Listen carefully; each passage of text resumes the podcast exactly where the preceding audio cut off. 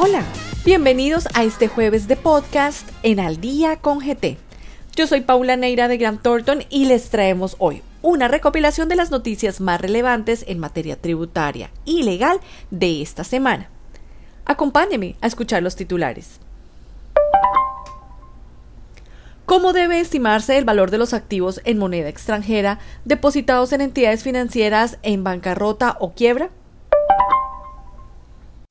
Condiciones para la no sujeción al ICA de los servicios prestados por entidades en el Sistema Nacional de Salud. ¿Cuál es el tratamiento tributario de la distribución anticipada de remanentes de una sociedad en proceso de liquidación? La reserva legal de las declaraciones tributarias restringe el alcance de las facultades de fiscalización. ¿En cuáles casos las personas naturales y jurídicas dedicadas al trading en Colombia se encuentran excluidas del simple? ¿Pueden ser responsables solidarios ante la Administración Tributaria los miembros de una entidad sin ánimo de lucro? ¿Es viable extinguir las obligaciones derivadas de operaciones de cambio a través de la dación en pago con criptoactivos? Carácter probatorio del acta de asamblea de accionistas o junta de socios. Comencemos.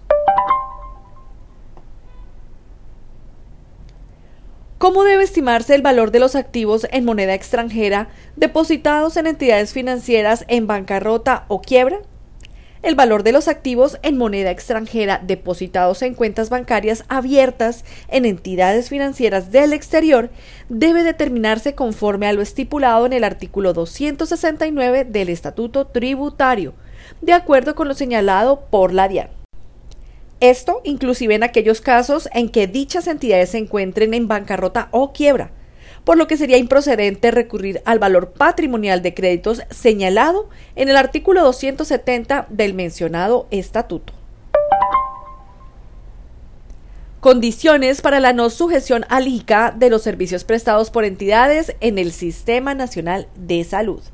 Según lo expuesto por la Secretaría Distrital de Hacienda de Bogotá, los ingresos obtenidos por las entidades integrantes del Sistema General de Seguridad Social en Salud solamente se encuentran excluidos del impuesto de industria y comercio, ICA, cuando provengan de la prestación de servicios del Plan Obligatorio de Salud POS.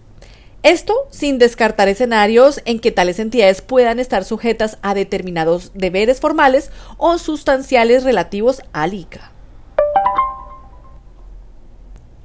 ¿Cuál es el tratamiento tributario de la distribución anticipada de remanentes de una sociedad en proceso de liquidación? Conforme a lo indicado por la DIAN, para los accionistas o socios, la distribución anticipada de remanentes de una sociedad en proceso de liquidación puede constituir reembolso de capital o, en otros casos, reparto de dividendos o participaciones, esto dependiendo de si dicha distribución se realiza con cargo al patrimonio de la sociedad en los términos del artículo 30 del Estatuto Tributario, caso en el que se constituirían fuentes generadoras de un ingreso. La reserva legal de las declaraciones tributarias restringe el alcance de las facultades de fiscalización la reserva de la información establecida en el artículo 583 del Estatuto Tributario no constituye una limitación a la facultad de fiscalización de la autoridad, según lo precisado por el Consejo de Estado. Por lo tanto, en función de fiscalización, la Administración Tributaria Municipal se encuentra facultada para requerirle al contribuyente la presentación de las declaraciones del impuesto de industria y comercio presentadas en otros municipios para el respectivo año grabable.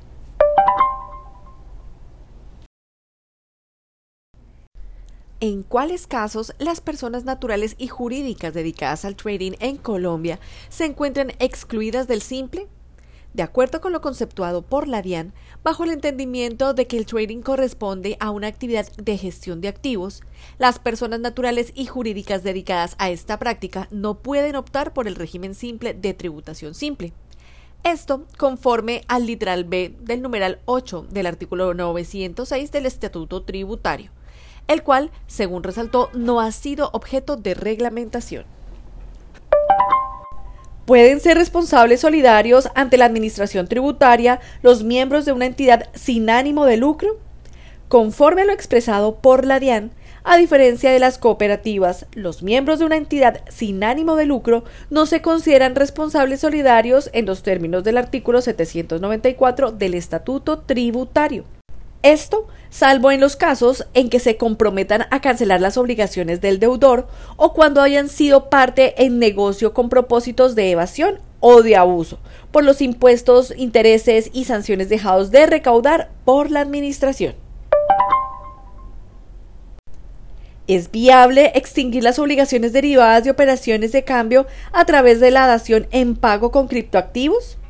De acuerdo con las consideraciones del Banco de la República, las daciones en pago efectuadas con criptoactivos no cumplen con los requisitos del régimen cambiario, por lo que es improcedente utilizar este mecanismo para la disolución de obligaciones derivadas de operaciones de obligatoria canalización.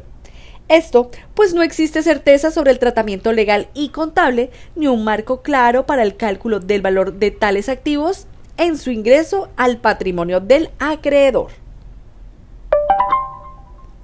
Carácter probatorio del acta de asamblea de accionistas o junta de socios.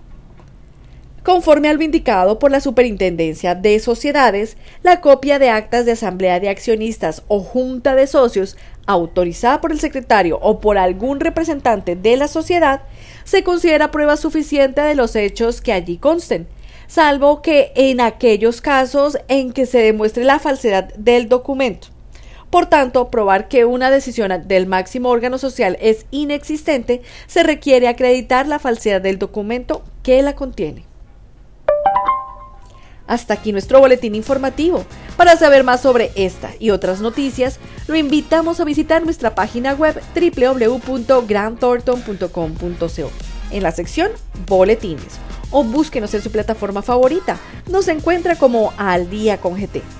O escanea nuestro código QR para que puedas acceder directamente a todos nuestros podcasts y conocer sobre nuestros próximos eventos.